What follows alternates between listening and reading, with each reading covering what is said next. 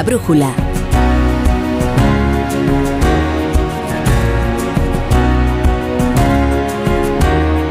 La torre.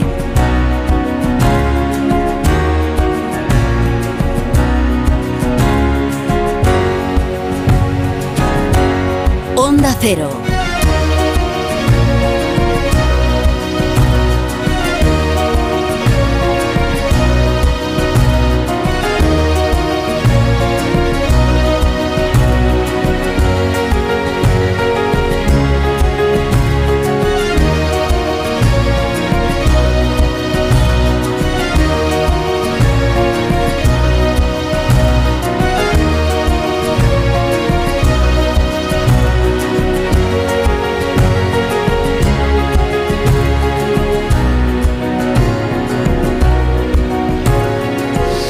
10 y un minuto, a las 9 y un minuto en Canarias. Vamos con la tertulia de la brújula y a recoger los pedazos de este día tan intenso.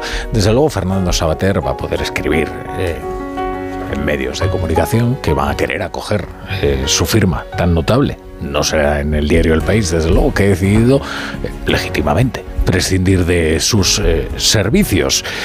Un fundador del diario El País que ha firmado ya su última columna en este periódico. Eh, hoy han decidido prescindir de sus servicios. Eh, suponemos que después de una serie de entrevistas donde se criticaba duramente a la cabecera. Una de ellas, por cierto, aquí en La Brújula, eh, también en el diario El Mundo, también en el, bueno, el Confidencial, lo que ha hecho es eh, reproducir unos extractos de su nuevo libro. Es, es interesante, como siempre, es, es ácido, es, es polémico, es inteligente. Dice, por ejemplo, después de haber alardeado de chico malo, esto dice Fernando Sabater, comprendí que las mejores personas que he conocido en mi vida, mis padres, mi abuelo, eran más bien de derechas. Y no estoy dispuesto a admitir ni por un momento que la pasionaria era mejor persona que mi madre. Así cuenta un tránsito ideológico. Dice, dice, eh, ah, está hablando, por ejemplo, ¿no? de cierta hipocresía, ¿no? Eh, progresista. Les encanta alardear de antifranquismo, trinchera que hoy tiene tanto peligro como declararse insobornablemente opuesto al emperador Calígula. La evolución de mi forma de pensar se reflejó en mis colaboraciones en el país. Primero fue mi visión crítica, aunque no del todo negativa, del movimiento 15M. Esto eh, son extractos de, su nuevo libro, que suponemos que no tendrá gran eh, promoción en el diario El, El País. Eh, cualquiera podría pensar, esto es una noticia sectorial, no, esto es una noticia importante. Sabater es una firma de primer nivel en España, es un intelectual comprometido de verdad, se suele malversar mucho este adjetivo, eh, comprometido de verdad porque él comprometió el pellejo cuando, cuando uno podía jugárselo en la lucha contra ETA en el País Vasco, escribiendo libremente y opinando sobre aquello que veía, además muy inteligentemente y, y- de forma además muy divertida. No es un cenizo, eh, Fernando, Fernando Sabater. No es una noticia sectorial por cuanto afecta a una persona que ha participado siempre en la conversación pública española y lo ha hecho de, de una manera muy influyente. Y es fundador de este diario El País que ahora prescinde de sus servicios. Eh, es un día, eh, por la- mira, tenemos más detalles sobre la oferta que le han hecho o que le hicieron en su día a Irene Montero para que dejara de molestar al gobierno de coalición o más bien a Yolanda Díaz, porque habría partido de la propia Yolanda Díaz la iniciativa de enviarla de misiones diplomáticas a Chile, nada menos. Lo cuenta el canal Red eh, en una exclusiva por la que hay que felicitar a este diario, ¿no? Eh, porque ha conseguido acceder a, la información de parte de fuentes de Podemos, eh, lo cual es muy meritorio, tratándose de un partido ¿no? que suele ser muy celoso ¿no? de, de su información. El canal Red eh, informa que fue la propia Yo- Yolanda Díaz la que ofreció a Yone Belarra la embajada de Chile para Irene Montero, es decir, por persona interpuesta. Y Yone Belarra eh, le entró tal, eh, tal ira o tal, no sé, tal, tal enfado, tal tristeza que, se puso a llorar. Se puso a llorar porque recordó todos los servicios que había hecho Irene Montero eh, por las mujeres y, y por los españoles y entonces le parecía aquello muy indigno. Me eché a llorar porque me dio mucha rabia dice Yone, Yone Belarra. Eh, está ahora presentando su precandidatura para las elecciones europeas. Ya vemos que el enemigo ya no es la casta, sino aquella derecha, aquella izquierda, perdón, entreguista, apéndice del Partido Socialista Obrero Español, aquella izquierda indolora que encarnaría Yolanda Díaz y que va a tener que soportar invectivas constantes y un ataque constante por parte de los de Podemos, porque además tampoco va a poder responder de forma demasiado rotunda, habida cuenta de que depende y no va a dejar de depender de los cinco diputados de esta formación para completar la mayoría parlamentaria necesaria para aprobar cualquier minucia que requiera de aprobación parlamentaria. Hay más noticias. Por ejemplo, ha presentado algunas de las líneas maestras de lo que será su política. El nuevo ministro de Cultura, el flamante Ernest Urtasun, dice que va a hacer una revisión de los museos estatales para superar el marco colonial. Y utiliza esa chatarra retórica que lo que anticipa en realidad es la más eh, pura y dura intromisión ideológica en eh, lugares de la cultura para convertirlos en papilla doctrinal. Dice, ha defendido esta medida para evitar que los centros nacionales abandonen prácticas ancladas en inercias de género o etnocéntricas. Un proceso de revisión de las colecciones estatales para adaptarla a los cánones actuales. Esto lo que es es la forma de llevar las propias neurosis ideológicas a los museos, a los centros de exposiciones, si es posible también a los teatros. Es verdad, hay una censura que es eh, terrible y que un concejal de un pueblo en España deje de programar una obra porque es un meapilas ese concejal, es algo desde luego censurable, pero que se establezca aquí una cultura vertical en el que hay una ideología de Estado que va a ser la que vertebre toda la oferta cultural que hay en España, porque los españoles son tan soberanamente idiotas que no saben decodificar lo que tienen ante sus ojos y analizarlo, y analizarlo críticamente, pues eh, es bastante peor por cuanto ya no es necesario eh, ni la censura, que por cierto también eh, ocupa algunas líneas en su programa político. Es curioso que se cree una dirección general precisamente para luchar contra la censura. la censura son poderes públicos tratando de evitar que algo salga a la luz, se publique, se difunda. Es tan sencillo como esto. ¿eh? como los poderes públicos son los que censuran, no son los que evitan la censura. Lo que tienen que hacer los poderes públicos es apartarse para evitar que se produzca la intromisión de eh, la autoridad sobre los creadores, sobre la cultura. Bueno, en cualquier caso, veremos eh, cómo se traslada esto a a los centros de la cultura, a los centros de, difusión cultural. En cualquier caso, ya imaginamos cuál es el tipo de promoción cultural que quiere hacer Ernest Hurtason. Eh, tenemos eh, la sentencia del Supremo sobre el caso de las devoluciones de menores no acompañados en Marruecos. Ah, la hipocresía.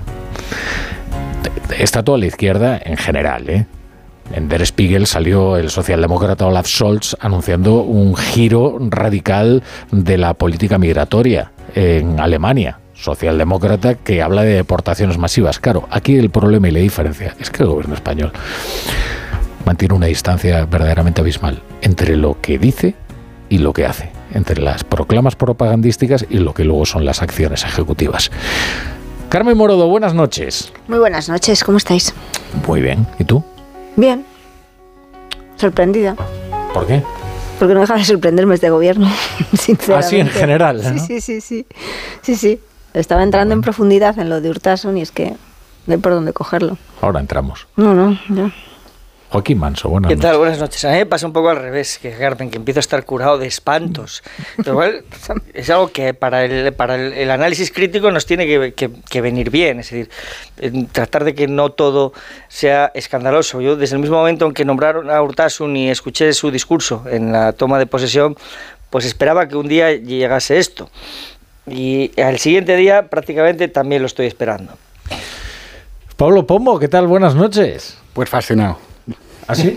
Estoy fascinado. Eh, vamos de la, sorpresa a la fascinación pasando por la resignación. Hacemos el arco emocional entero. Tienes todos los estados de ánimo. O sea, eh, empieza la revolución cultural de Sumar.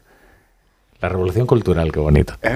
Esto van a ser unos años difíciles, pero, pero después vamos a ser felices. Es verdad que todos iguales, Es verdad que sin derecho a disentir, pero vamos a ser felices. Está muy bien la, la expresión que has utilizado tú, Rafa, ¿no? Lo de ideología de Estado, porque al final vamos, escuchándolo es muy claro que de lo que se trata es de, es de, pasar la expresión artística y la creación cultural por el tamiz de una concreta ideología de Estado. Tiene unos tics que, que todos conocemos.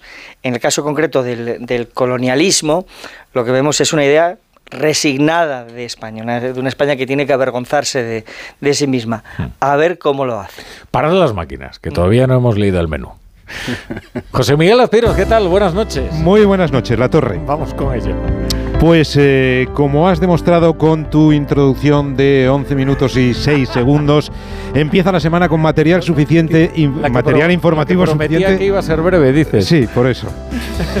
Decía, material informativo suficiente para que la tertulia de los lunes eh, despliegue su legendaria y acreditada capacidad de análisis. Por ejemplo, el fallo del Tribunal Supremo ratificando como ilegal la repatriación de ocho menores a Marruecos tras la avalancha de junio del 21 en Ceuta.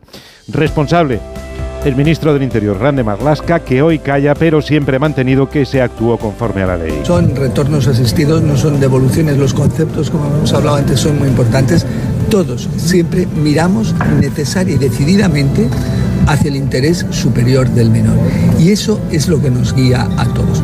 Pero el Tribunal Supremo cree que no, que no se atendió la ley de extranjería ni el procedimiento que establece para el caso de los menores. Aquel episodio no solo supuso un cambio radical en la política migratoria del gobierno, sino que abrió una gran brecha en la coalición con Podemos. ¿Qué alcance tiene el fallo del Supremo? ¿Cómo queda grande Marlasca? ¿Hay motivos para, como ha hecho ya el Partido Popular, pedir la dimisión del ministro del Interior?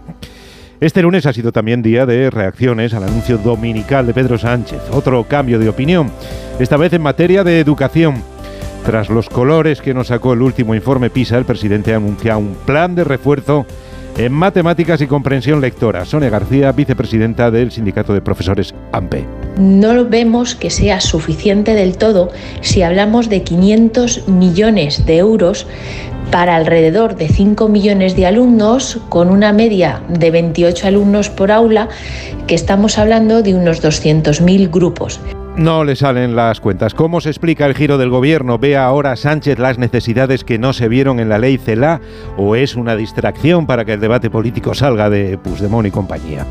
Sobre ese particular, Mañana vuelve la Comisión de Justicia a votar enmiendas, las de los independentistas, sobre la inclusión en el perdón de los delitos de terrorismo. Así se ha estrenado hoy la nueva portavoz del PSOE, Esther Peña. Hay que superar la crisis institucional que se produjo en 2017 porque consideramos que estamos para ensanchar la democracia. La democracia es más completa si incorporamos a aquellos, todos, aquellos actores que tuvieron, por una u otra circunstancia, que salir en 2017. De la crónica política tenemos también la confesión de Yone Belarra sobre los intentos para que Irene Montero no repitiera como ministra. A mí me ofrecieron una salida política para Irene, algo bonito, una embajada, una salida que la sacara de España y que hiciera que deje de dar problemas, ¿no? Cuando me lo propusieron, yo os lo digo honestamente, me eché a llorar.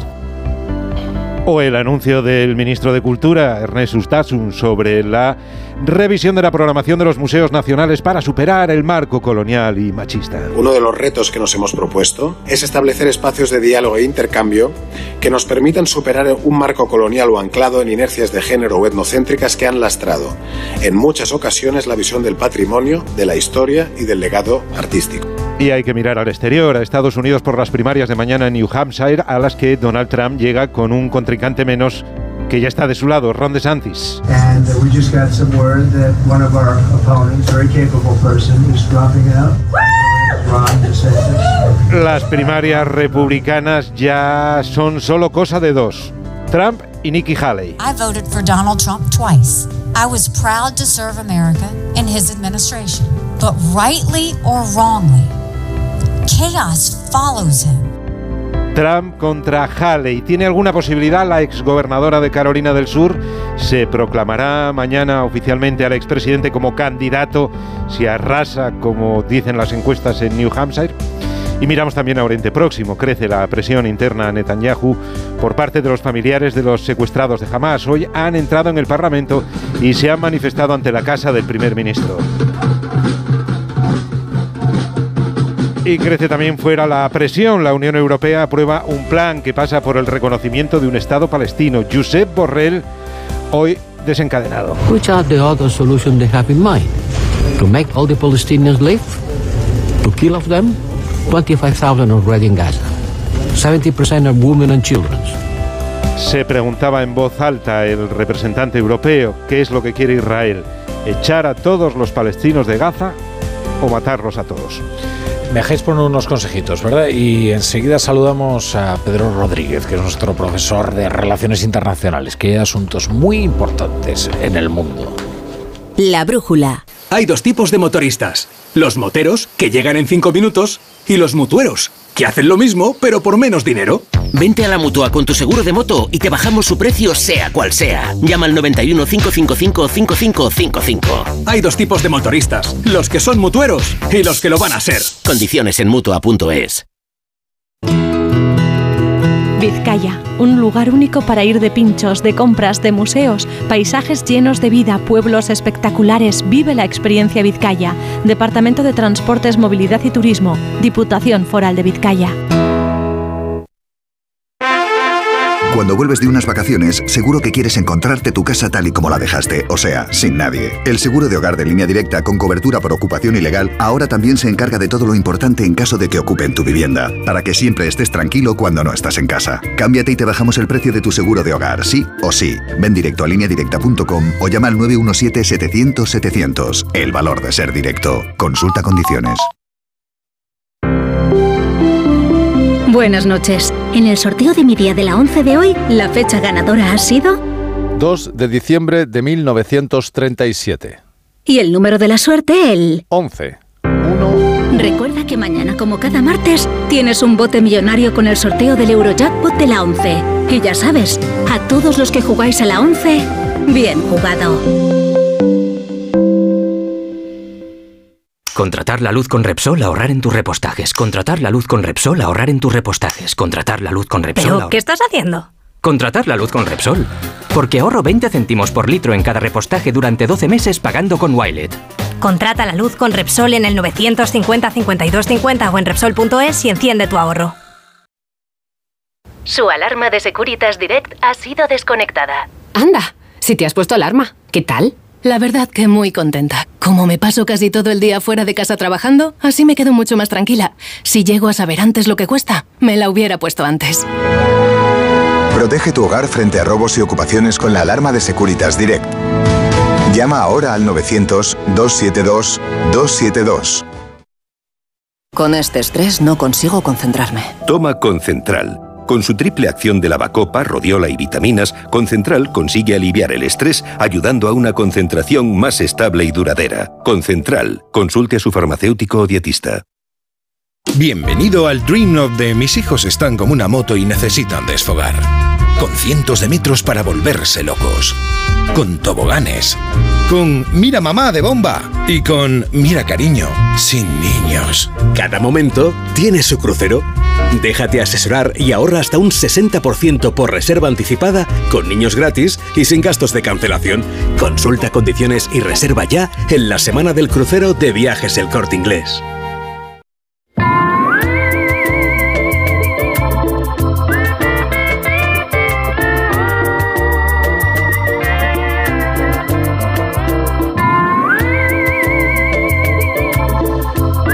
Para todos los que están al volante, esto les interesa, porque ahora con el seguro de coche de línea directa, además de ahorrarse una pasta, pues tiene otras muchas ventajas. Como vehículo de sustitución y no solo en caso de siniestro o robo, sino también por avería para que no os quedéis nunca parados. Cámbiate y te bajan el precio de tu seguro de coche, sí o sí. Ve directo a lineadirecta.com o llama al 917-700-700, el valor de ser directo.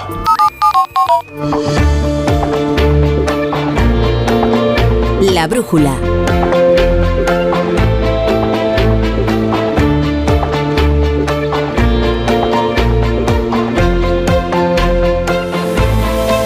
La torre.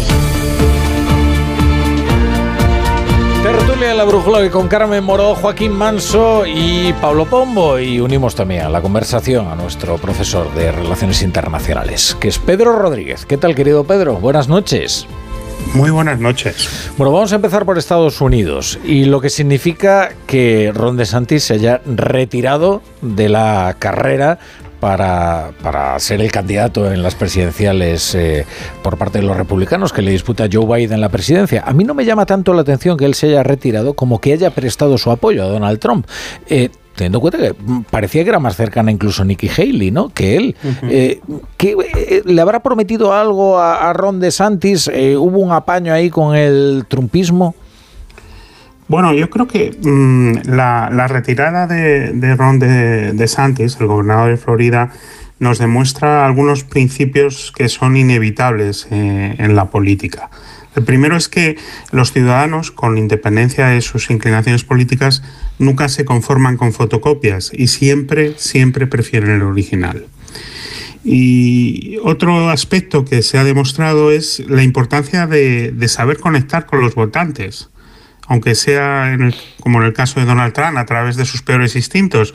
Pero Ron DeSantis ha, demostrado durante todos estos meses de, campaña una falta de empatía y una dificultad, aunque solo fuera para sonreír, eh, que yo creo que al final eh, él mismo ha sido su, su, mayor enemigo, no los insultos o las descalificaciones que ha recibido constantemente eh, por Trump por parte de Trump. Y, para terminar, el otro principio es eh, el inexorable repudio electoral que produce la cobardía.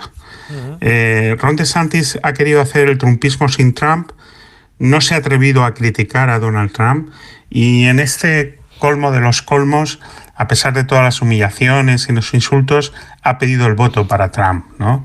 Y, incluso ha utilizado una palabra que está muy de moda en, en España, lawfare, Hmm. Eh, él ha dicho que, los demócratas están utilizando lawfare contra Trump, es decir, que le está exonerando de, no rendir cuentas en esos cuatro procesos penales y, en ese oscuro uh, panorama para la democracia en Estados Unidos, eh, al mezclar eh, el banquillo de los acusados, una campaña electoral, la Casa Blanca y, y delitos muy, muy graves de los cuales Trump pues, eh, se podría eventualmente, si ganase la presidencia, autoperdonar. Se podría otorgar una autoamnistía. En definitiva, yo creo que una de las tramas fundamentales de todo lo que estamos viendo es el altísimo precio que una democracia y el Estado de Derecho, por supuesto, paga por la impunidad de los políticos. por otro, eh, le había apodado Sancdemonius eh, a, Ron DeSantis en alguno de sus mítines, en fin, de Donald Trump. Falta respeto y el insulto constante es, eh, digamos, la marca de la casa, de, la forma de hacer campaña de Trump. No, no hay respeto por nadie. Em, se supone que eh, dentro de tu partido no sois enemigos, sois adversarios, pero en algún momento pues os tendréis que entender, tendréis que formar gobiernos, eh, tendrá que haber... Mm, eh, pero aquí es, es curioso como no... Es, un, es, un, es una visión de la política por un narcisista eh, que tiene tendencias eh, de autócrata. Entonces, mm, realmente no hay respeto para nadie, no hay respeto para la democracia de Estados Unidos, para los resultados de las elecciones, para las instituciones. Hmm. En fin, son estos efectos devastadores del nacionalpopulismo hmm. en, en, un sistema político que hasta ahora pues se había salvado un poco por casualidad de, de, esta influencia tan, tan destructiva. Oye, Pedro, ¿y qué, posibilidades le concedes a Nikki Haley para eh, disputarle las primarias a Donald Trump? ¿Crees que es una batalla Yo perdida? Creo que son muy limitadas. Hay. Eh, eh, New Hampshire, en, el camino a la Casa Blanca, es una jurisdicción muy especial porque los independientes o los no registrados en el mismo día de las elecciones pueden registrarse y participar en las primarias del partido que quieran. Mm. Y es same day registration. ¿Y eso qué significa?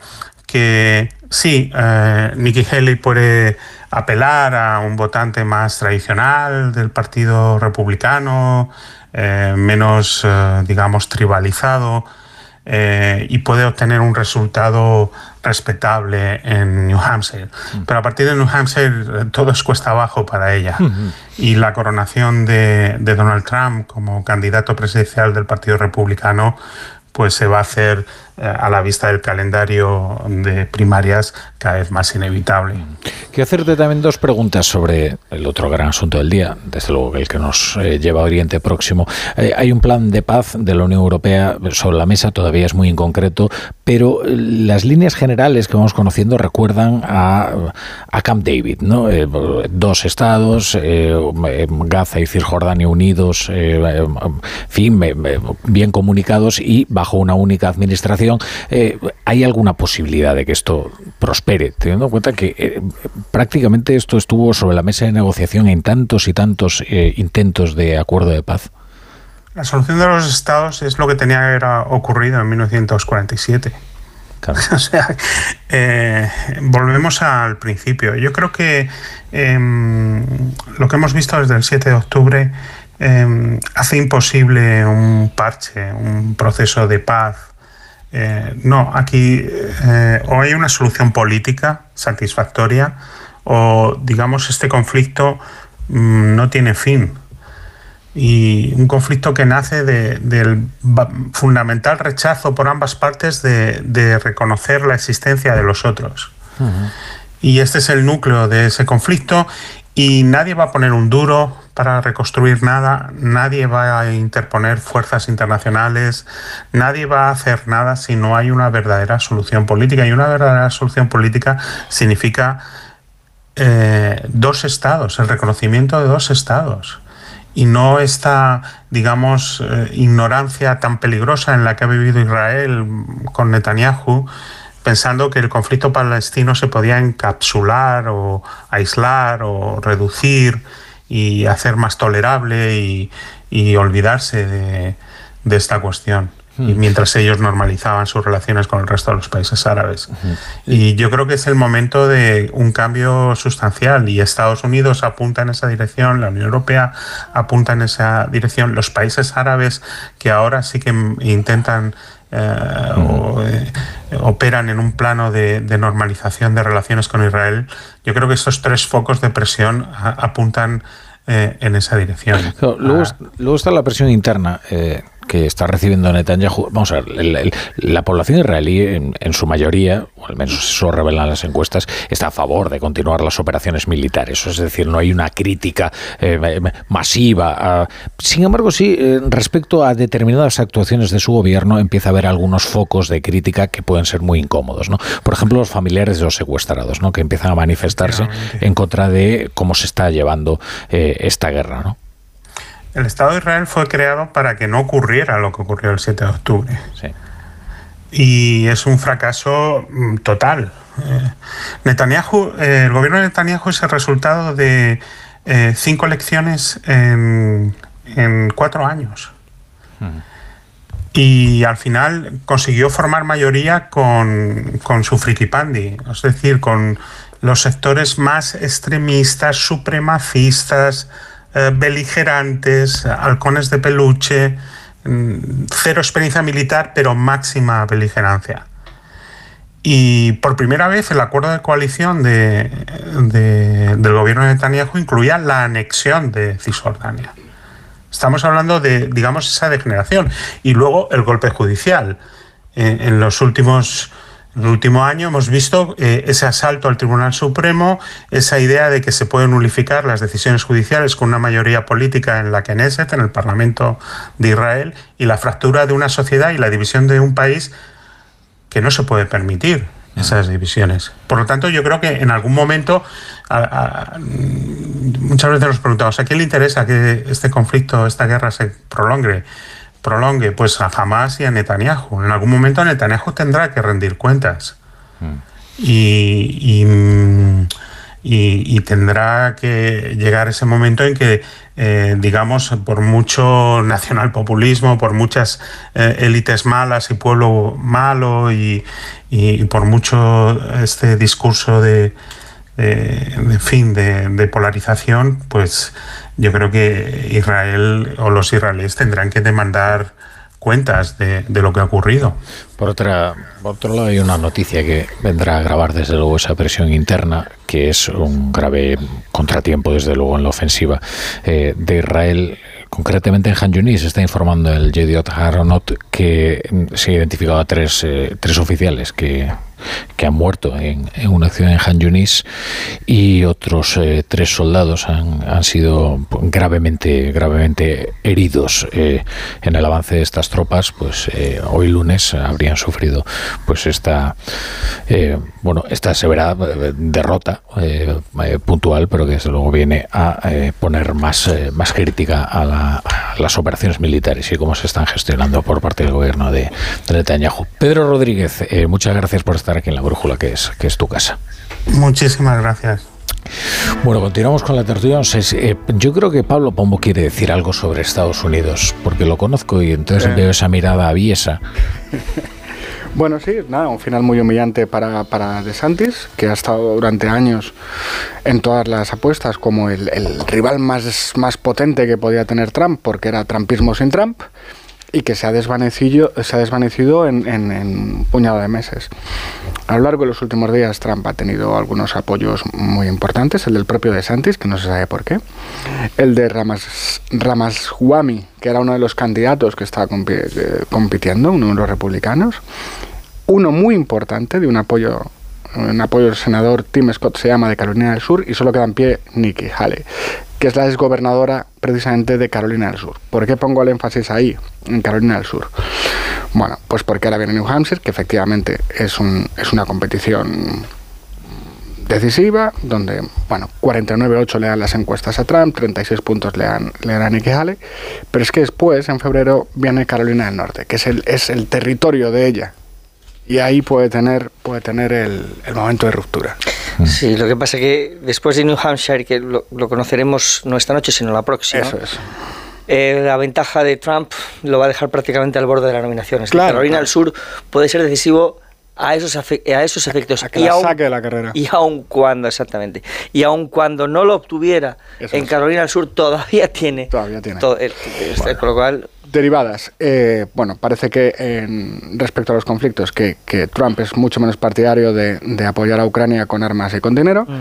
Y, y respecto a Israel, pues Mm, bueno, Trump es partidario también de la solución de los dos estados, pero mm, parece mm, menos uh, amistoso, por decirlo de alguna manera, que Biden y que la propia Nikki Haley con, con Netanyahu, que efectivamente está en problemas. Ya, ya los tenía, porque tiene una sí. posición social fuerte.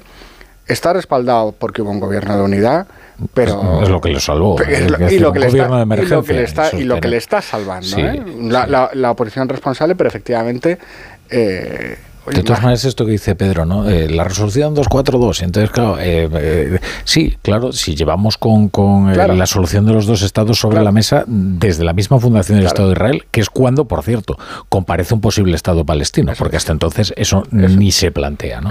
el problema es todo lo demás es cómo se hace viable ese Estado, cómo se, viable, cómo se garantiza la seguridad de lo, del Estado de Israel, eh, cómo eh, la capitalidad de Jerusalén, el retorno de los, eh, de los refugiados. Claro, es que son tal cantidad eh, de cosas las que hacen naufragar eh, los acuerdos de paz que siempre se plantean bajo la premisa de los dos Estados, porque es la premisa bajo la que se plantean todos, que a mí me parece que esto de la Unión Europea, lejos de suponer una novedad, es incidir en lo mismo de siempre. Eh, y como dice Pedro, yo también tengo la sensación de que el 7 de octubre lo cambió todo para siempre y que hace falta hacer una aproximación completamente distinta. Eh, no sé cuál, ¿eh? pero que volver al marco conceptual de Oslo o de, o de Camp David o de, no tiene ningún sentido. Pero sí que parece claro que Netanyahu forma parte del problema y no de la solución. Sí, sí, sí, sí, ya claro, lo era. ¿eh? Financial claro. Times abría la, a finales de la semana pasada con una propuesta que pasaba eh, por, en, en, buena parte por la mediación de Arabia Saudí, porque Arabia Saudí retomase los acuerdos que tiene pendientes con, con Israel, es decir, con, de alguna manera buscar una solución, lo mismo que hay un riesgo de que el conflicto se extienda a toda la región, buscar una solución regional al conflicto. mm, tampoco lo veo sencillo, pero también es lo que está sobre la mesa. Bueno, eh, Carmen Morodo eh, quiere hablar de Ernest Urtasun. Bueno, y yo creo que todos, no se ¿no? de la y no se sorpresa, aguanta. la Aquí lo de resignación. New Hampshire porque, bueno, vale, pero... Es, es muy interesante esto que, que decíamos, ¿no? De la imposición de una ideología de Estado, donde además todo lo que se ofrezca de lo que respecta a la cultura sea aleccionador. Es decir, venga con una moraleja. Eh, uno ya no se puede enfrentar a un museo como si fuera un ciudadano adulto, expuesto a toda clase de peligros, como la mala interpretación histórica de un cuadro o una lectura eh, en clave heteropatriarcal. Eh, no, hay que darle bien masticada la papilla ideológica al ciudadano eh, y así tendremos ciudadanos perfectamente domeñados. Eso es. Una visión muy totalitaria, ¿no? Yo creo que sí. sí. A ver, partimos de. Yo estoy de acuerdo con el análisis que estáis haciendo de que es, un- es llevar la ideología a los museos y a todo lo que tiene que ver con la cultura, desde una co- concepción, además, de que toda la cultura tiene que ser de izquierdas y la cultura que no sea de izquierdas, pues no es cultura o no, o no vale la pena. Eh, yo espero que este planteamiento que le ha hecho sobre intervenir en, en los museos nacionales y hacer ese análisis para mm, liberarlos del colonialismo al final se quede en nada. Me parece más preocupante el tema de crear una dirección política para vigilar lo que es la, la censura, que él, o sea que desde un- una, una institución política controlada por por políticos y políticos de un solo sesgo se decida lo que es censura o no es censura. A mí me parece que muchas de las cosas que ha hecho Vox eh, desde que empezó a tocar un gobierno y el ruido que se ha generado sobre algunas decisiones, bueno, pues son bastantes, eh, son payasadas que al final les facilitan a, estos de, de la izquierda el decir, bueno, pues aquí se está censurando y hay que responder. Responder viendo la paja en el ojo ajeno, pero no la viga en el suyo propio, porque no les parece censura lo que hacen Bildu y Podemos en, en Bilbao con las letras de Zetangana, no les parece censura, como ha dicho el portavoz del PP, que me parece que nos ha estado bastante muy acertado, Borja Semper, lo que, lo que ocurre en Cataluña con la censura que se establece en función de se tenga o no se tenga eh, el conocimiento del, del catalán. Pero eh, muchas de las decisiones eh, y payasadas que se han hecho en respecto, que han dado lugar a titulares y que afectaban a Vox o a gobiernos de, de la derecha, no tenían detrás nada más que el hecho y eso es una cosa que también nos tenemos que hacer ver, que eran decisiones presupuestadas para grupos afines al gobierno que había dejado de estar ahí. Eso no es censura, sino que esas decisiones presupuestadas para grupos afines eh, al Programación gobierno- cultural. Claro, programación cultural, pues ahora viene otro y, y cambia esa programación. Ojalá que no fuese para grupos afines a los suyos, pero eso no es censura, Pero lleva no, toda la vida de Dios. Pero tienes razón, o sea, desgraciadamente en España eh, la cultura exige de un compromiso público, a mi juicio, excesivo, mi por juicio cuanto también. revela un compromiso privado demasiado limitado. ¿no? Eh, y eso evidentemente expone a los caprichos de determinado concejal, que le puede gustar esto más o le puede gustar menos, pero que desde luego eh, programar o no a, yo qué sé, es- es- se me ocurre, ¿eh? Ana Belén, eh, no, no es censurarla, es, es programarla es. o dejar de programarla, porque hay tantos otros artistas que han dejado de estar programados y se quejan precisamente del ninguneo de las administraciones. ¿no? Pero fíjate, de ahí esa es la excusa para que el ministro nos anuncie que esto sí que tiene capacidad para hacerlo, que va a crear una dirección general dentro del ministerio, entiendo, que va a velar o que va a proteger a, toda la- a, a todos los artistas y aquellos que son los afines y que se sientan censurados por la derecha para que se les obligue a a contratarles. Y luego, por último, él representa, tiene un porcentaje de voto que es el que es. Ojo, no lo comparo con la ley del sí ni con lo que pasó en igualdad, porque son temas que no tienen nada que ver. Pero el PSOE, eh, ni el PSOE, ni el Partido Socialista Obrero de España, ni la mayor parte de sus votantes se identifican con el planteamiento que está haciendo de la cultura este ministro. Que volvemos a que es un porcentaje muy de voto muy minoritario, que función de las circunstancias, le ha caído el premio mayor y es el Ministerio de Cultura, que no es un ministerio menor. A mí me parece que es importante la cultura de un importantísimo. importantísimo la cultura de un país y además dentro de ese afán de ideologizar y de, de- de controlarlo todo. Y mm, el riesgo que tiene en esto el Partido Socialista es que se le vuelva en contra igual que ocurrió con Igualdad, que divida a la izquierda dentro del movimiento, o sea, dentro de lo que es la cultura, dentro de la cultura y que incluso su votante reaccione en contra de un ministro que no se identifica para nada con los planteamientos que hoy ha expuesto en, la comisión, en el Congreso. Es que una precisión solo, ¿eh? ¿eh? digo por si alguien se confunde, teniendo en cuenta cómo entramos a, las 10 ¿no? y, y, expusimos los temas, eh, que, que Fernando Sabater deje de trabajar en el país no es censura, no lo es. Eh, puede ser lamentable para los oyentes del país que tienen una peor oferta, a mi juicio. Oye, habrá quien agradezca que no esté, pero no es censura. O sea, censura sería que de repente apareciera un señor eh, del ministerio y dijera, usted, esta, esta columna de Sabater no se publica, porque es un peligro público. No, el país legítimamente contrata a las firmas que quiere contratar y deja de contratar a aquellas que considera que ya no le son útiles en uso y ejercicio de su libertad editorial. Eh, eso no, no, es censura, es noticia, porque se trata de una decisión editorial muy comprometida, porque es un fundador del periódico y porque hay que contarlo. Sabater va a poder escribir en otros eh, medios y allí le podremos seguir leyendo sus fieles lectores, entre los que yo me encuentro. Eh, censura es otra cosa, y aquí pretender confundir las cosas, es decir, si ahora las administraciones van a tener por obligación contratar una nómina de, eh, digamos, intelectuales orgánicos, eso se parece bastante más a la censura que dejar de programarlos. Es que vamos a ver, la creación de una dirección general de censura, no sé, no sé exactamente cuál es la rúbrica que han, que han pesado, significa que los poderes, aquí en este caso un poder político va a buscar una definición de lo que es censura. Claro, cuando, cuando buscas una definición de lo que es una cosa, también buscas la definición de lo contrario.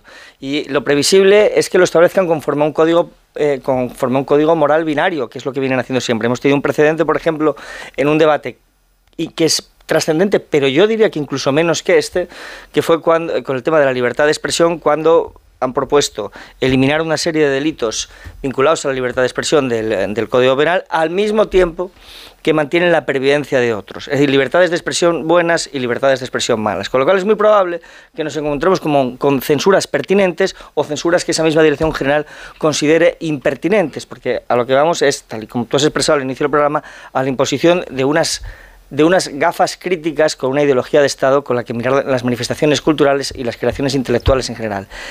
A mí eso me parece que tarde o temprano puede acabar en lo que dice, en lo que dice Carmen, porque hay un porcentaje muy relevante de la intelectualidad en nuestro país que se considera que se dice a sí misma de izquierdas y que si verdaderamente son tales intelectuales apreciarán la libertad creativa, no hay creación si no es, si no es en tal libertad.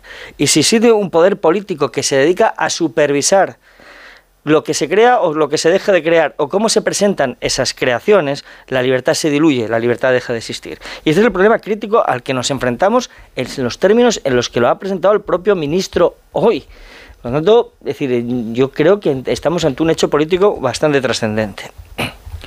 Bueno, tres cosas. Primero, sobre, sobre los intelectuales. Ser intelectual en España de toda la vida, desde 1812, es eh, ser progresista. No se podía ser intelectual en nuestro país sin ser progresista, sin ser antirreaccionario.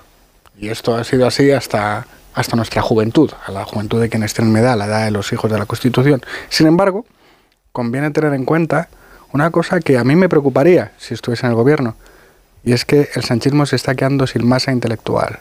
No hay un intelectual respetado que diga esto está bien.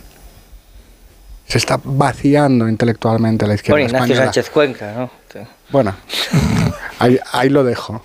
Eh, eh, me remito al adjetivo que he empleado.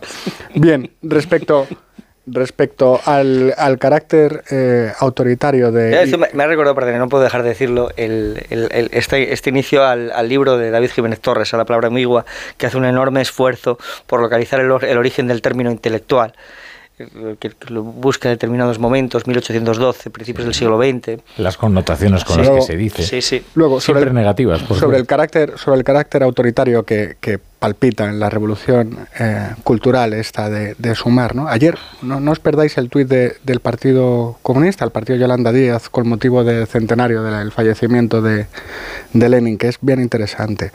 Y bueno, pues eh, esto es una revolución eh, cultural en la que en lugar de guardias rojos va a haber guardias, guardias morados. Aquella consistía en eh, purgar a la sociedad china y al partido de cualquier tentación o de cualquier inspiración burguesa, esta va de despojar al individuo de la capacidad de interpretar la realidad por sí mismo. Sin más. Sin más. Lo hicieron en el Reina Sofía, por cierto. Aquella, aquella Es decir, es decir, el, el director anterior, efectivamente, además tal, tal y como lo has explicado tú, es decir, le ordenó el Reina Sofía conforme a un criterio ideológico que impedía a quien acudía a ver la exposición a pensar por sí mismo. Es decir, esto es lo que nosotros te decimos. No, le te vaya ocurra- usted a equivocar. Claro, eh, en la- a la puerta del museo yo creo que el ministro de Cultura podría poner un cartel que diga Bienvenido al museo, prohibido pensar. La revolución cultural china tenía eh, como, como idea acabar con los cuatro antiguos, lo llamaban, ¿no? Que son, ah, a ver, las cuatro ideas, las ideas viejas, las culturas viejas, las costumbres viejas y los hábitos viejos. Se parece mucho ¿eh? a lo que estamos hablando. ¿eh? se, parece, se parece mucho.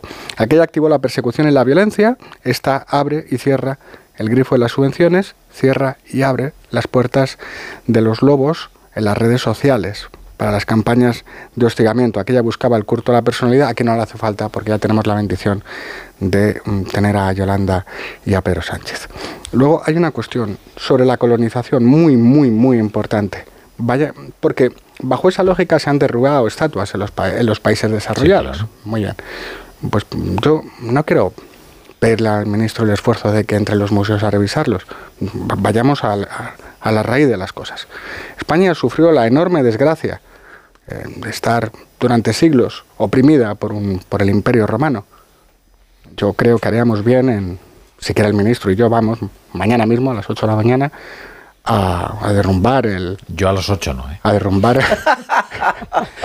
Podemos quedar... ¿Qué tienes que hacer? Hay que Yo luego me incorporo. A media mañana, a las Tienes que 12 horas preparar el bien. gallo. Sí, señor. Ah, Podemos derrumbar mañana la- el acueducto de Segovia, ¿no?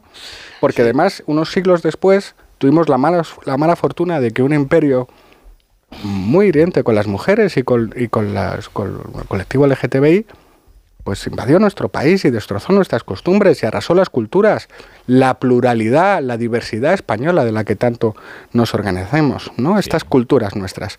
Eh, Yo mm, invito al ministro pasado mañana a que desmontemos eh, piedra a piedra la, la mezquita de Córdoba y luego vamos a Toledo, que es la ciudad de las tres culturas, porque como la izquierda española tiene ahora mismo este tic antisemita, pues ya nos llevamos eso también por delante. Y cuando tengamos destrozado todo, todo nuestro pasado colonial, cuando no podamos interpretar nada, cuando todo sea un erial, cuando se haga tablas rasas sobre la cultura y sobre el pasado y sobre la memoria de nuestro país, porque esto va siempre a hacer una ablación sobre el pasado, pues ya vamos a tener mucho terreno para abrir el Museo del Supremacismo de los Nacionalistas.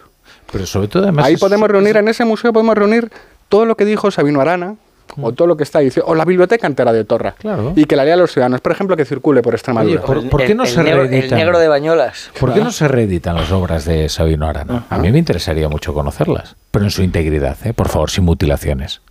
Y no es precisamente por aquellos que eh, son, es por los partidarios de Sabino. Vamos a ver, si es una actitud profundamente infantil, o sea, la historia eh, se estudia, pero pretender tomarse la revancha de los Claro. hechos sucedidos hace siglos es la actitud de un niño. Sea, es que no, eh, como si las culturas precolombinas fueran un ejemplo de convivencia, de trato con las mujeres y de, y, y bueno, claro, sí, claro, los sacrificios humanos, eh, pues seguramente tenían eh, alguna justificación desde el punto de vista, eh, pues no, yo no se lo encuentro, pero sin embargo no se me ocurre tomarme la revancha contra ellas e ir a Chichen Itza, yo qué sé, o, o a derribarlas. Es que, es que no tiene sentido. Eh, eh, entonces, oiga, eh, ¿por qué no dejan ustedes de pelearse con el pasado y se dedican a estudiarlo? Que yo creo que va a ser lo más útil. Tengo que hacer una conexión, porque esto es, muy interesante. Eva Llamazares eh, ha accedido, nuestra experta en tribunales, a- al voto particular de los cuatro magistrados del Tribunal Constitucional que discreparon de la sentencia acerca del diputado, exdiputado Alberto Rodríguez estos eh, cuatro eh, eh, magistrados del Tribunal eh, Constitucional consideran que efectivamente, pues entiendo que estaba bien tomada la decisión por la que fue despojado de su escaño y que en cualquier caso el Tribunal Constitucional pues no debió de tomar la decisión que tomó por la mayoría de 7 a 4. Eh, Eva, ¿qué tal? Buenas noches. ¿Qué tal? Buenas noches. Sí, es, es, un voto particular muy contundente, muy prolijo, como nos tienen acostumbrados los cuatro magistrados del bloque conservador del TC cuando discrepan. 20 folios en los que específicamente acusan a la mayoría de invadir el terreno del Supremo, que no es el suyo. Es la primera vez, y leo textualmente, que una sentencia del TC modifica la pena que debe imponerse a un condenado y considera que la pena impuesta es la de multa y no la de prisión. Y lo hace además no solo sin sustento alguno argumental, sino sin que hubiera sido solicitado por el recurrente. Yo, eh, para contribuir, Rafa, a la mejor comprensión del fondo de lo que estamos hablando, si te parece, voy a recordar que el Tribunal Supremo Supremo encontró al diputado Alberto Rodríguez eh, culpable de un delito de atentado a agentes de autoridad por la patada a un policía, esto no lo discute el Tribunal Constitucional, eh, en lo que entró el TC al darle la razón a Alberto Rodríguez fue en la pena impuesta. Eh, el Supremo le condenó a una pena de 45 días de prisión como pena principal. Pena principal, 45 días de prisión. Y a una pena accesoria de inhabilitación para el sufragio pasivo, es decir, durante 45 días Alberto Rodríguez no podía presentarse a las elecciones.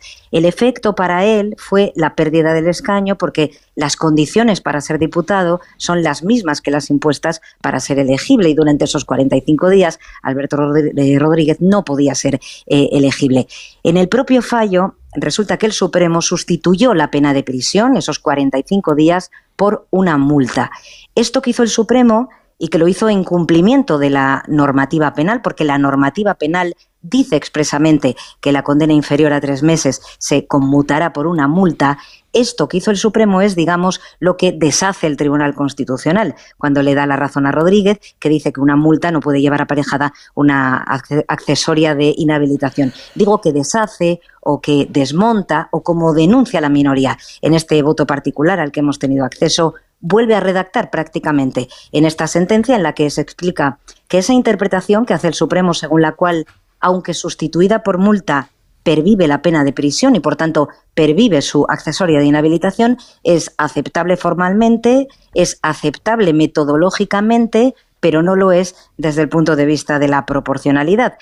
Y esta sentencia del TC, según los cuatro discrepantes, es inadmisible en términos constitucionales. Fíjate, dicen que da una nueva redacción al fallo del Supremo hmm. al excluir la alusión a la pena de prisión y dejar el enunciado simplemente en la multa, de modo que decide cuál es la pena que debió imponerse. Como digo, muy contundente el voto particular, acusa a la mayoría del TC de apartarse del control externo que le corresponde, que como sabéis es un control de constitucionalidad, le acusa de adentrarse en el terreno de la interpretación de la legalidad ordinaria, que le está constitucionalmente vedado, y de sustituir la labor del máximo intérprete de la legalidad ordinaria, que como sabéis es el Tribunal Supremo.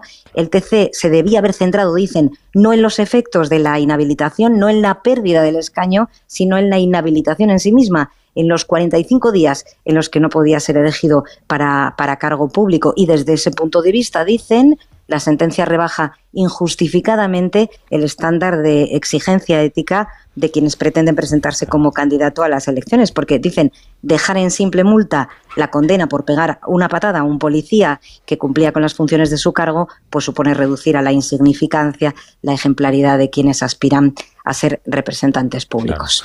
E, estos son temas muy complejos, eh, eh, pero lo que viene a decir fundamentalmente Eva es que el Tribunal Constitucional eh, cumple con una función que no le adjudica la Constitución, es decir, que se excede, porque actúa casi como si fuera un tribunal de casación del Supremo, ¿no? Es decir, se excede en su competencia, que es eh, eh, hacer ese control externo, ese control de constitucionalidad. Recordamos que el TC controla la constitucionalidad de leyes y resoluciones judiciales y eh, entraría, según los discrepantes, en un terreno exclusivo del Tribunal Supremo. Hmm. Pues muchas gracias, muchas gracias, Eva. A vosotros, buenas noches. Bueno, eh, yo creo que todo esto eh, se va a ir produciendo continuamente. Claro, porque el problema es decir, es decir el, el debate legulello es complejo, es decir, porque efectivamente hay una cuestión de proporcionalidad. Ten en cuenta que estamos hablando de una pena de prisión que se sustituye automáticamente por multa cuando es inferior a tres meses, de penas muy pequeñas. Por lo tanto, aquí entramos en un terreno complejos. Aquí el problema original es un problema de credibilidad, ¿eh? que, el, tribunal, tanto por los perfiles que lo, los perfiles que lo, que lo forman, como por la manera en la que estos perfiles fueron ocupados, tiene un problema gravísimo de credibilidad. Es decir, la, la mitad del país no considera legítimas las resoluciones del Tribunal Constitucional porque lo considera un tribunal de parte. Este problema en vísperas de la amnistía, desde el principio hasta el final. Dejéis poner unos consejitos, ¿verdad?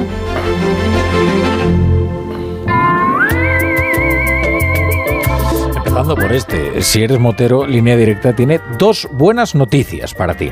La primera es que si te cambias te bajan el precio de tu seguro de moto sí o sí. La segunda es que tienes cobertura de casco, guantes y cazadora. Ve directo a lineadirecta.com o llama al 917-700-700. 917-700-700. El valor de ser directo. Consulta condiciones. La brújula. Ya está aquí Blancolor con hasta un 30% de descuento en almohadas, rellenos nórdicos, protectores, sobrecolchones y todo lo que necesites para conseguir el mejor descanso. Aprovecha los mejores descuentos solo hasta el 29 de febrero. Blancolor, el momento de vestir tu casa. En tienda web y app del Corte Inglés. Elche, el palmeral más grande de Europa, un oasis en el Mediterráneo al que escaparse durante todo el año. Elche, una ciudad con tres patrimonios mundiales de la UNESCO, el Palmeral, el Misteri d'Elx y el Museo de Pusol, y miles de experiencias por disfrutar. Visítanos en el pabellón 7 de Fitur del 24 al 28 de enero. Onda Cero Madrid 98.0 FM.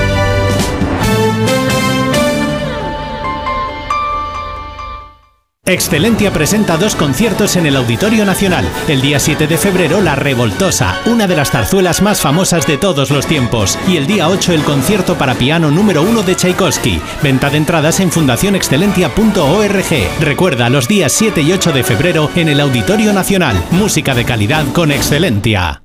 En Decorman sabemos la importancia que tiene vivir en un entorno único, por eso nos adaptamos al perfil de cada cliente, de cada familia, de cada hogar. Confía la reforma de tu vivienda a Decorman, máxima precisión en los plazos de entrega y penalización económica por demora. Decorman, líderes en proyectos y reformas, 91 609 3370 o decorman.es. Si uno de tus propósitos de este año es cuidar tu salud capilar, llama al 900-696-020 y ven a Insparia, el grupo capilar especializado en trasplantes capilares y tratamiento de la caída del cabello. Confía en sus más de 15 años de experiencia y su tecnología innovadora. Pide tu cita de valoración capilar gratuita en el 900-696-020 o en insparia.es. Olvídate del ruido y de las pérdidas de temperatura. Cambia tus ventanas con Afan Decor y mejora el confort de los que más te importan. Todas nuestras instalaciones tienen garantía de por vida. Ventanas Afan Decor con triple acristalamiento Climalit y disfruta de un confort 5 estrellas. Si te preocupas de buscar el mejor colegio para tus hijos y los mejores especialistas para tu salud, ¿por qué dejas la compra-venta de tu vivienda en manos de la suerte? Confía en Vivienda 2. Entra en vivienda2.com, la empresa inmobiliaria mejor valorada por los usuarios de Google. Con los ojos cerrados, Vivienda 2. El 2 con número. La Regenta, la novela magistral de Clarín en el Teatro Fernán Gómez hasta el 3 de marzo. La Regenta, un espectáculo único sobre los límites de la pasión, el amor y los celos. No te lo puedes perder. Dirección de Elena Pimenta y adaptación de Eduardo Galán. La Regenta en el Teatro Fernán Gómez. Ibiza es la isla del deporte. Ibiza es atletismo, ciclismo, senderismo, buceo, running, natación, yoga. Espera, espera, que yo en mis vacaciones no quiero hacer deporte. No te preocupes porque la isla también es gastronomía, mercadillos hippies, rutas en barco, cultura, tradición, diversión, aventura. Ibiza, todas las islas en una. ¿Eres profesor o centro educativo? Prepara tu proyecto para la tercera edición de los premios Mentes AMI. Queremos reconocer tu labor con esas iniciativas que fomentan el pensamiento crítico de tus alumnos, que impulsan su creatividad audiovisual responsable, que desarrollan sus competencias digitales o que promueven los valores y la convivencia en el aula. Infórmate en mentesami.org. Un proyecto de Fundación A3 Media. Colaboran Platino Educa, Unie Universidad y Fundación La Caixa.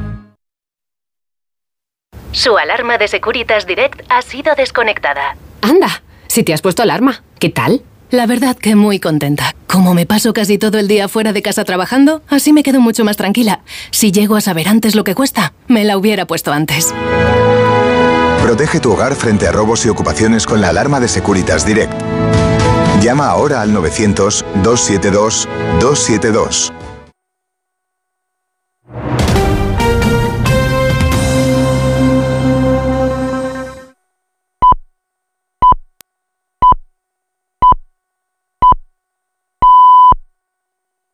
La brújula.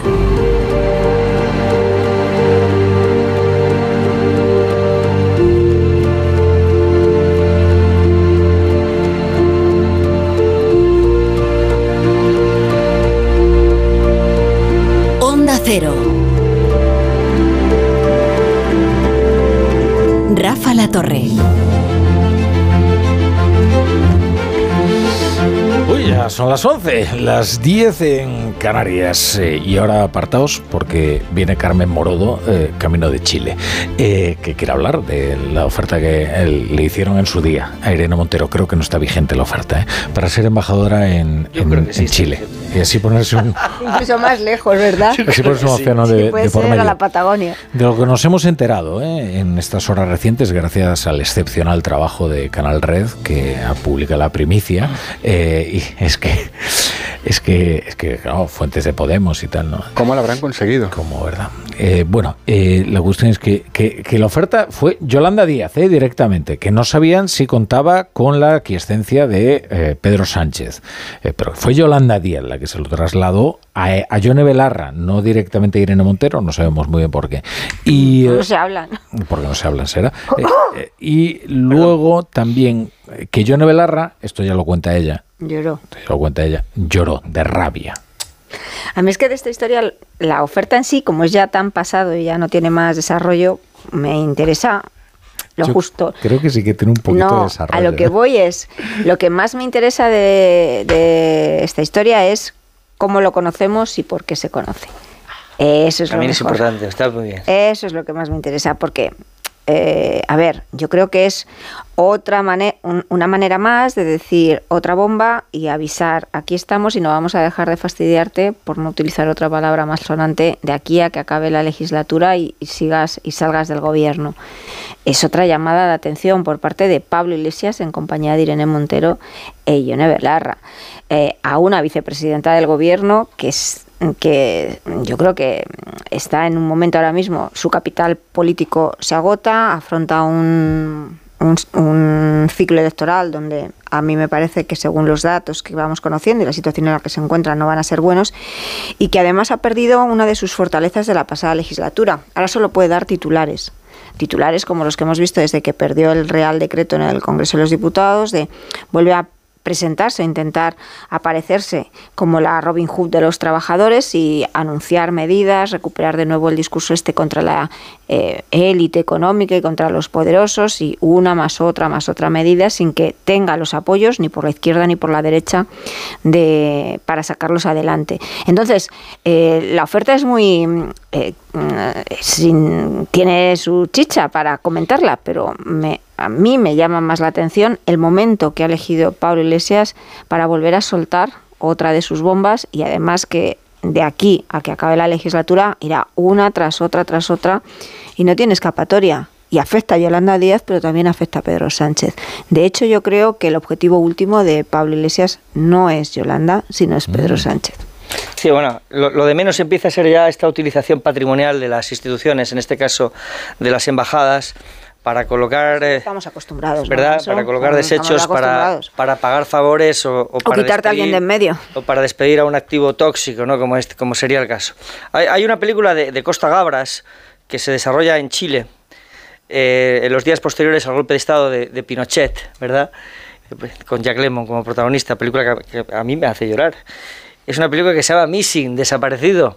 Y esto es exactamente lo que querían hacer con Irene Montero, hacerla desaparecer y metafóricamente propiciar su sepultura política. Claro, lo que ocurre es que si se lo ofreces, se lo estás diciendo a la cara. Se lo estás diciendo a la cara. Entonces, es muy ingenuo pensar que un movimiento como Podemos va a resignarse a su desaparición política sin como mínimo bracear. Y esto es exactamente con lo que se ha encontrado Yolanda Díaz, que les dijo a la cara que le quería mandar a Chile, que les dijo a la cara, quiero que Podemos desaparezca, quiero que Podemos se convierta en la nada, y Podemos ha reaccionado tengo cinco diputados, fíjate, los justos que hacen falta para condicionar la formación de mayorías y los estoy poniendo en práctica. No y además, no es un poquito más que bracear lo que está sí, haciendo sí, es Podemos. más que bracear, es más que bracear, Bracear. es más que bracear y, y lo hemos visto. La primera vez que fracasa un decreto de Pedro Sánchez es por los cinco diputados de Podemos. Y están señalando además lo que representa eh, Yolanda Díaz para el propio ejecutivo del que forma parte. Oiga, usted individualmente por el problema, este problema individual que tiene usted con Podemos, está dificultando la formación de mayorías de este Ejecutivo. Esa para ella, eso para ella es una presión brutal, que va a ser muy difícil de soportar, sobre todo si obtiene malos resultados electorales, primero en Galicia, después en el País Vasco y por último en la madre de todas las batallas, que serán las elecciones europeas. Bueno, yo, eh, a ver, viendo, viendo la- los resultados de la gestión de, de Irene Montero, tengo que decir que, que cualquier embajada eh, que esté dentro del planeta Tierra me parece poco para Irene Montero. Y además tú pondrías más dinero Me que la media de los me españoles mínimo. para pagarla. Estoy seguro además de que ella rechazó la embajada en, en Chile porque estaba deseando agarrarla de Terán para plantar cara a los machistas, que ella, que ella es lo suyo. No entiendo bien por qué Yolanda em, va por la vida repartiendo embajadas, pero es que en realidad eh, sí que encaja con la lógica, porque en, en este gobierno todos los ministros hacen lo de todos los demás y nadie hace lo que le toca a él, ¿no? Por ejemplo, la semana pasada vimos a la ecoministra eh, lanzando un misil contra un juez, una, una cosa inimaginable en cualquier otro país. Doy por descontado que mañana mismo habrá una rueda de prensa en Moncloa en la que se desmentirá mm, la, la mera posibilidad de, de que el gobierno haga un uso partidario de las, de, de- de- de las embajadas para repartir favores a, a amiguetes. Porque podría pensarse que ya no quedan chiringuitos en nuestro país y que, claro, ya hay que ir colocando a las embajadas, cosa que encaja con algún que otro ministro, que, con, con algún que otro cargo que ha sido desplazado también a una salida bella de su carrera. Sí. Cosa bonita, que- bonita, que- bonita. Es que es, es- es- o sea, ya no, ya, en fin, ya, ya no basta con utilizar los organismos y las instituciones, sino que además tienes que soportar la cursilería, que es una cosa que, me- que me molesta mucho. Y luego, lo, lo sexto, eh, oiga, ¿a mí qué me importa que Belarra llore? por favor, quieren no, no, pero quieren pero quieren no, no, pero pero pero por favor, quieren no, si no no me refiero a eso. Lo que quiero decir es, por favor, pueden dejar de hablar de ellos mismos en algún momento. Pero que se creen que viven en el Claro, salir de clase. importante. No se supone que están representando a la gente oprimida. No, pero no se supone es- que están reflejando a toda la generación precaria. Yo que lloren yo por eso. discrepo de ti, Por favor, no porque no les ofrezcan no porque les ofrezcan una embajada en Chile. tú- yo no estoy de acuerdo contigo, Pablo, en que coloques todo, toda tu ironía, ira Mala leche. y malestar y mala leche sobre Irene Montero. Cuando de la, del mal hacer o, o buen hacer que tú dices que tuvo en la pasada legislatura, la responsabilidad única y principal es del presidente del gobierno, que dejó hacer, bien o mal, pero dejó hacer. Eso es así. Entonces, a mí me parece que en, en eso esta eh, exministra tiene parte razón porque se ha convertido en, el, en la víctima de un mal hacer colectivo donde hay una responsabilidad fin- principal No, no, que no es del presidente eso, del no gobierno. discuto eso, pero- y pero- luego, esto, nada.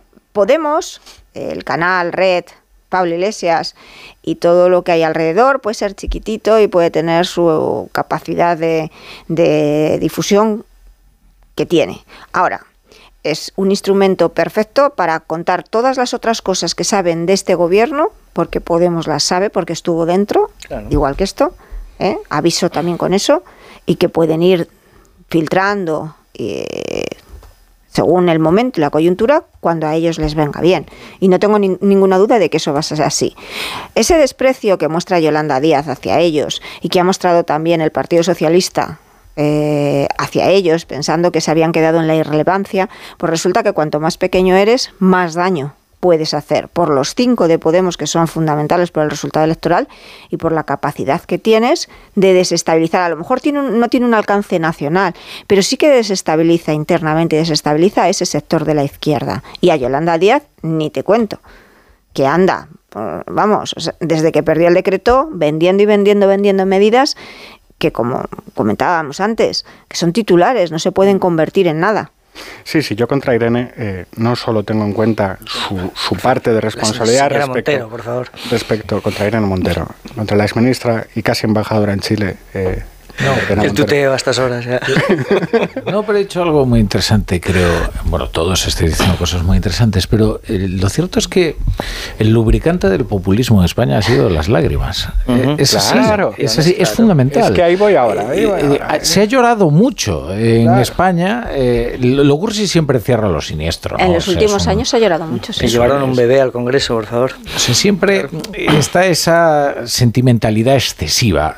Eso esa ya, emocionalidad eso lo trajeron hace 10 años y ya no se ha ido. Hombre, Pablo Iglesias, Sí, ¿cuántas no veces ha llorado? Ante la- Sí. Es que yo, de verdad, es, es continuo. Y bueno, eh, chico, yo qué sé, pues. eh, Pido, pido disculpas por el tuteo con, con, con Irene Montero. Eh, Incluso por ser tan cruel casi, ¿no? No, no, pues ahora, Pero no, no, bueno. no, Ah, no, no, no. porque a lo mejor soy un poco más duro. Eh, eh, mi oposición a ella eh, no es tanto, no es solo eh, consecuencia de la terrible gestión que hubo con la ley del solo sí es sí, eh, con la soberbia que vimos después, con la responsabilidad que tiene, sino por el daño estructural, histórico que le ha hecho al feminismo y porque ella se ha convertido en el principal carburante del machismo en nuestro país. Ha dividido todo lo que ha tocado. Luego, respecto al canal Red, pues mira, tendrá, en fin, más o menos, le daremos más juego, menos juego, dirá cosas más o menos divertidas, pero al final, Pero ¿quién se subió a ese carro? Pero a ese fin- carro de dividir hasta el último Sí, momento sí, y de, y de ese feminismo radical. ¿Quién estaba subido en ese carro? sí, sí, pero porque, porque el PSOE acabó comprando toda, toda la, Ah, la bueno. música y la letra, pero sigo. Eh, el podcast, pues oye, a salir de clase dos meses después es lo que nos están contando. Un partido que No. vino a revolucionar Salir nuestro clase- país y que la única potencia que tiene en estos momentos es de bloquear al gobierno y cero capacidad Ah, de pero salir de transformación. clase era quién se acuesta con quién. Aquí estamos hablando de otra cosa. Aquí estamos hablando de las lágrimas postadolescentes porque resulta que me han ofrecido una embajada en Chile. Sí, lo que pasa es que Yolanda Díaz tampoco ha manejado este asunto con demasiada pericia, ¿no? Hombre.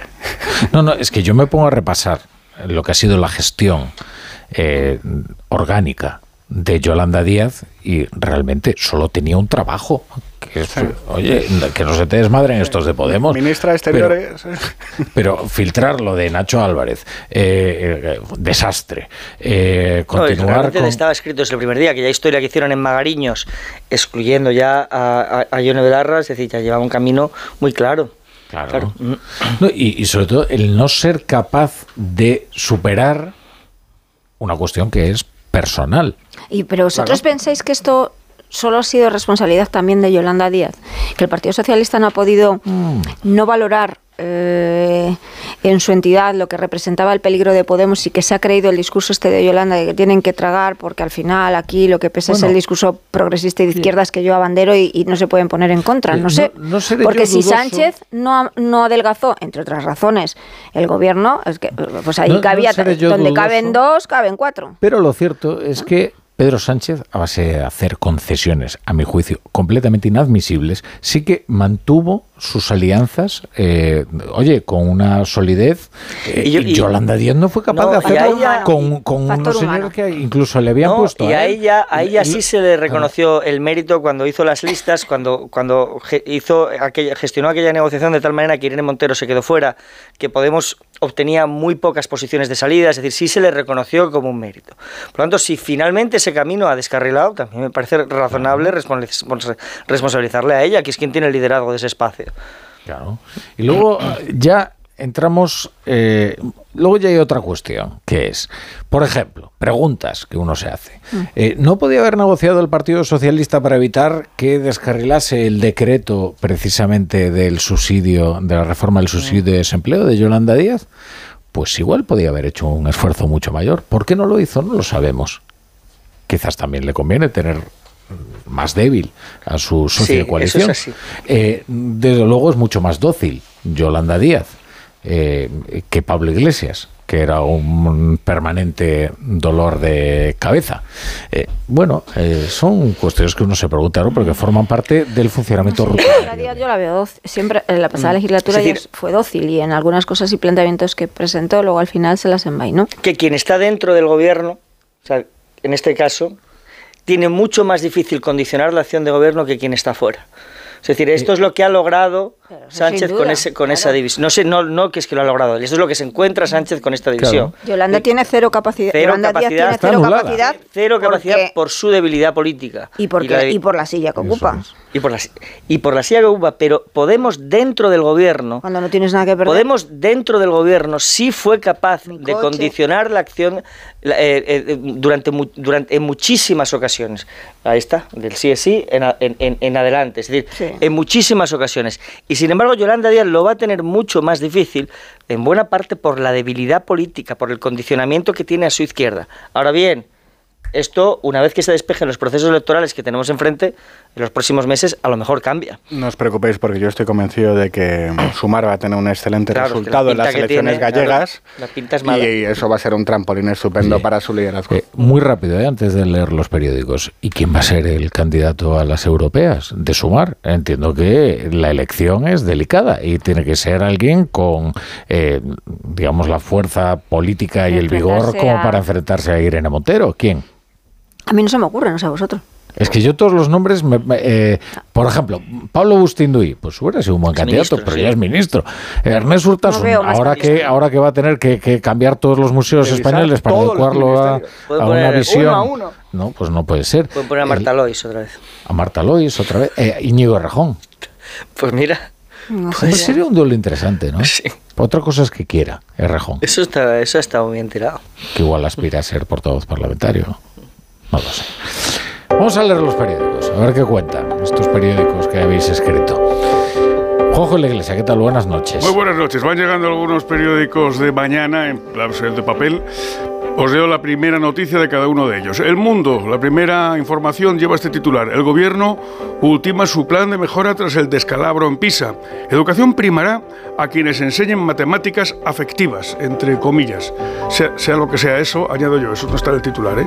Estudia un complemento económico a los profesores que utilicen las nuevas metodologías de la ley CELA. El objetivo es que las clases sean más amenas y que la asignatura no genere ansiedad a los alumnos. Pues vamos por buen camino. Solucionado entonces. entonces. Solucionado no digo porque se creó una, una expectativa cuando eh, este fin de semana el presidente del gobierno anunció un plan de refuerzo. Pues, pues el que el que pensara que se había librado de estas pulsiones emotivistas y de estos nuevos métodos pedagógicos, traz- taza y media. Bueno, eh, yo lo primero que me sorprende es que dice aquí, el descalabro en Pisa. Pero si el gobierno nos había dicho que lo de Pisa no había ido tan Pero mal. es- Pero eso, lo del descalabro lo dice el mundo. Bueno, pero vamos a reconocer que el propio plan de Sánchez eh, Es una manera de es reconocerlo. una forma de asumir el descalabro. ¿no? Bueno, que lo de, lo de los quini- yo quiero decir, eh, me parece que lo decías en, en el, en el monólogo que te lo preguntabas, si era o no una maniobra de distracción. Es que 500 millones eh, para un plan de refuerzo es una cantidad ridícula. Ridículo. Es decir, es que la Comunidad de Madrid igual tiene 9.000 millones de euros de Ah, presupuesto. Mira, hoy no- Juanma Moreno y fui a comprobar para Sí. ver si es verdad, es verdad. El presupuesto andaluz de educación, Andalucía, 8.500 millones. Ya lo tienes ahí. 8.500 millones, solo Andalucía, 500 millones para repartir en toda España. Da para unas chuches, como Pero diría. vamos. Pero, pero aquí lo que hay que hacer es tomarse tan en serio los anuncios del gobierno como se los toma el propio gobierno. Sí, como lo sé. Esto habría que mirar el tema. ¿Os acordáis que hace un año anunciaron que iban a hacer no sé cuántas viviendas en terrenos Claro. del ejército? ¿Y qué pasó en aquel momento? Mirar No, no, ¿y qué cuántas han pasa- ¿En qué tiempo estamos A en aquel esto momento? de la educación es un drama absoluto, sí, porque sí. la educación es la base para corregir las desigualdades de cuna. Nos lo estamos tomando aquí a cachondeo, No, no, las matemáticas cachondeo. afectivas, los chavales que ahora mismo están en bachillerato y que no saben si van, no, pero que no saben si tienen que hacer un, modelo, tienen que hacer el otro, si tienen que presentarse al nuevo modelo de la EBAU.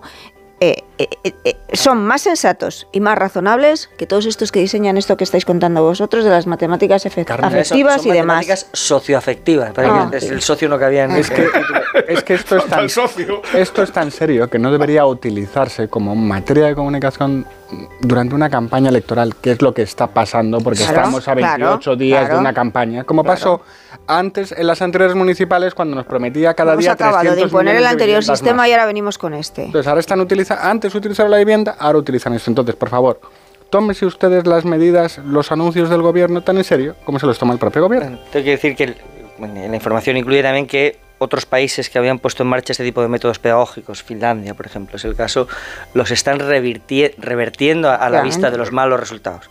Aquí lo que vamos a hacer es dar más pasos hacia adelante. Cambio de periódico. La primera información de ABC es la siguiente. Temor creciente en el PSOE ante una legislatura insostenible. Aumentan las críticas por el excesivo triunfalismo, la toma de control de Ferraz por el gobierno y las duras negociaciones con los socios para aprobar decretos. En 20 minutos, Díaz aprobará la reducción de la jornada, aunque la rechace la patronal. Mientras la vicepresidenta se abre a negociar solo con los sindicatos si no hay un pacto a tres, Garamendi exige que la medida se trabaje sector a sector. En los adelantos de los digitales, en el español, Moncloa descarta limitar el sueldo de los directivos de empresas, como pide Díaz. Y en el diario.es, la Fiscalía investiga la operación Cataluña que García Castellón y otros jueces desecharon. La razón, Carmen Moro. Está llegando, está no llegando, está llegando, está llegando, está llegando, está llegando.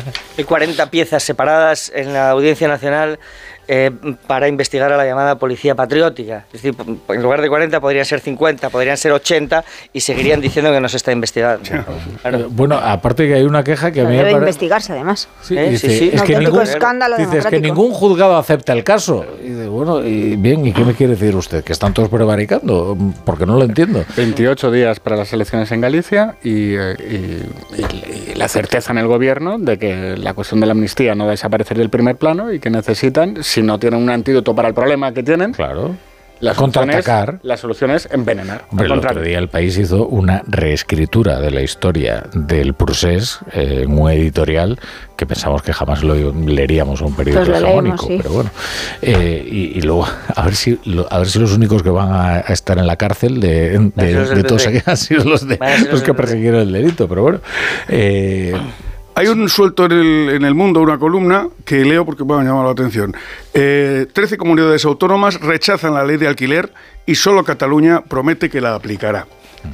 Y en el ABC, en la segunda portada de ABC, hay una fotografía eh, de unos, aparentemente unos menores inmigrantes devueltos a Marruecos con este titular. La expulsión de menores marroquíes en 2021 fue ilegal. El Supremo da otro revés a Grande Marlasca y, entre comillas, va en ello la respetabilidad de España como Estado de Derecho.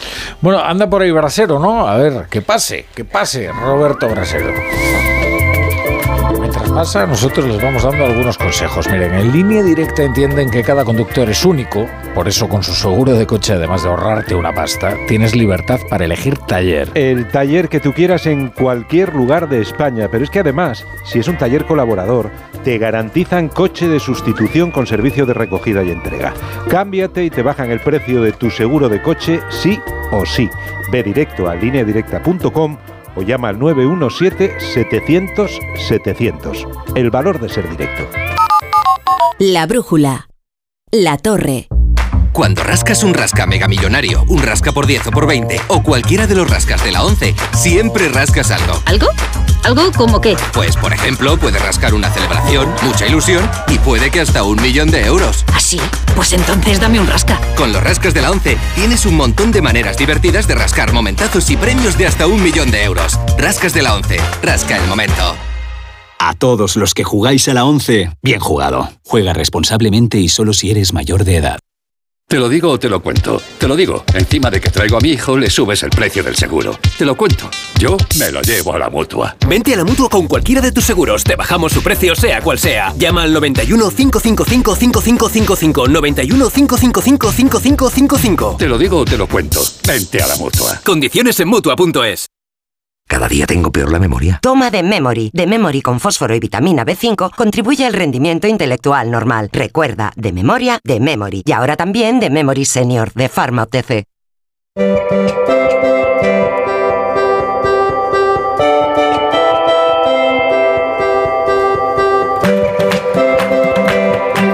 Pues nos estábamos preguntando aquí en la tertulia, ¿qué nos va a deparar esta semana? En lo que al tiempo se refiere. Roberto Brasero, ¿qué tal? ¿He oído tiempo? Muy buenas noches. Buenas noches. Aquí estoy con una, una sola palabra para sacar de dudas a ti a nuestros tertulianos. Primavera. tiempo primaveral, aunque todavía no haya acabado el mes de enero. Y os digo una cosa, acabará el mes de enero y tendremos este mismo tiempo que vemos ahora. Bueno, hoy desde luego hemos visto algunas lluvias todavía por el norte. Hemos amanecido con heladas. Bueno, pues a partir de mañana ni lluvias ni heladas. Van a ser protagonistas las temperaturas que por la tarde ya podrían alcanzar mañana los 20 grados o 21 en Sevilla y Málaga. Pero es que en Bilbao o en Oviedo también podremos llegar mañana a los 20 grados. Y el miércoles, Rafa La Torre, que suben las temperaturas, los 20 grados asoman por Ávila, Logroño, mm, Teruel 22, Soria, que venimos de una nevada de 11 bajo cero este fin de semana en San Pedro, Manrique, que localidad segoviana, que hoy tenían 10 grados de máxima en Soria, el miércoles 20, el doble. Es que no es habitual tener en esas zonas 20 grados y es lo que vamos a ver esta Qué semana. bárbaro. Y tú dirás, si en zonas donde sí es más habitual como Andalucía o el Mediterráneo, pues que ahí nos vamos a ir a los 25 o 26 que podríamos tener el miércoles jueves, por ejemplo, en Murcia o Valencia. Altas temperaturas, hombre, para ser el mes de enero. No tan altas en zonas de niebla que esas sí también aparecen. Sabes que cuando llega el anticiclón, que es lo que tenemos ahora, olvídate de las borrascas, esta semana no veremos ni una. Ajá. El anticiclón, las altas presiones nos traen las nieblas muy habituales y que mañana veremos en muchas zonas de las dos mesetas, del interior de Huesca Lleida, pero sobre todo Castilla y León donde pueden ser persistentes. Ahí se marca la diferencia. Pero aún así, pasaremos de 10 grados, que con niebla ya es mucho para Zamora, Valladolid, que podíamos tener niebla, sí, pero también más de 10 grados. Es que no va a aparecer alturas. invierno ni siquiera en esas zonas de niebla con unas temperaturas más altas de las que corresponden. Viene un anticiclón, dorsal anticiclónica, el aire que trae en su seno es mucho más templado que los que suelen ser habituales en estas fechas. Y la cara B de todo esto, Rafa, es que no va a llover y, y que vemos que el anticiclón viene con ganas de quedarse, muy potente y pues que finalice enero y que sigamos hablando de lo mismo. Nada de lluvias y altas temperaturas para la fecha. Te miran los tertulianos eh, alucinados. Cuando dices dorsal anticiclónica, pues claro, ellos... Sobre todo dirá, ¿y mañana qué va a contar? Pues si llevamos a estar así hasta final de enero. pues Primavera, primavera. Hasta mañana.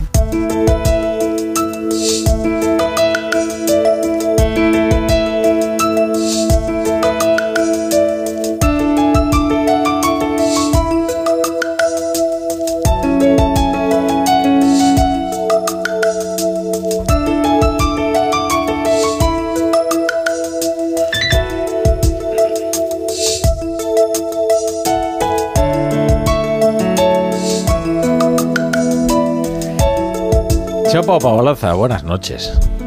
Buenas noches, Rafa La Torre y compañía. Gracias. Y tertulia- claro, dice, ¿quién piensa en los tertulianos? Claro. Mm, Chapo, a ver qué traes ahí anotado en el cuaderno.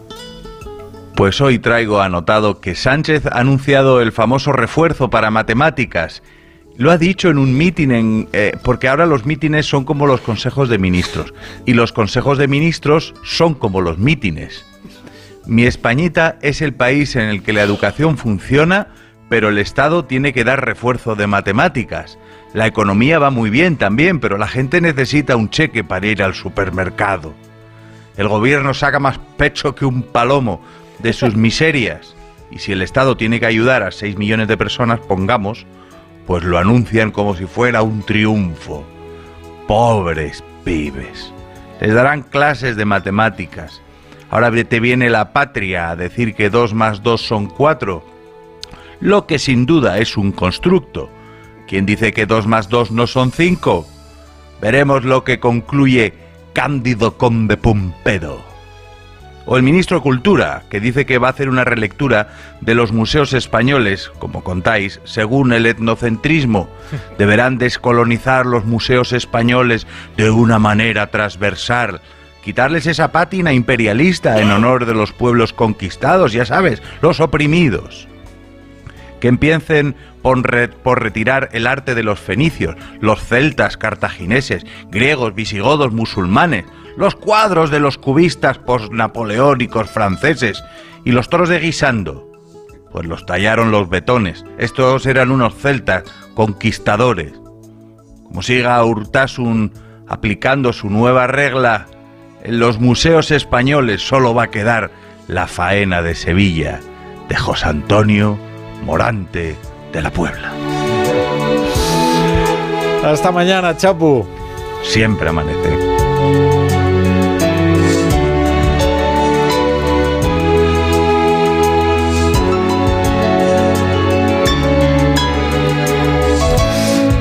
Acordando con esto de las matemáticas, hay una película muy divertida que se llama Sin Rodeos y entonces sale Maribel Verdú, eh, que está excepcional, y Cristina Pedroche hace así como de una influencer un tanto locuela, ¿no? Y entonces hay un momento en que dice... Cristina Pedroche dice, eh, no, porque la capital de Italia, que es Milán, y dice la otra, no, no, es Roma. Y dice, oiga, señora, respete mi opinión. Pues yo creo que deberíamos enseñar así las matemáticas y así nadie se sentiría frustrado. Respe- Respetemos todas las La opiniones. pluralidad. Da igual, que la aritmética es una opinión. Bueno, Cristina Moro, eh, Cristina Morodo. Carmen Morodo. Pluralidad, yo te respeto. Cambies el nombre y perfecto. Eh, Joaquín Manso, Pablo Pombo. Buenas noches Qué buena es la alineación de los lunes. Hasta mañana, Juanjo de la Iglesia. Se quedan ustedes con el Radio Estadio Noche, con Rocío Martínez y Edu Pidal.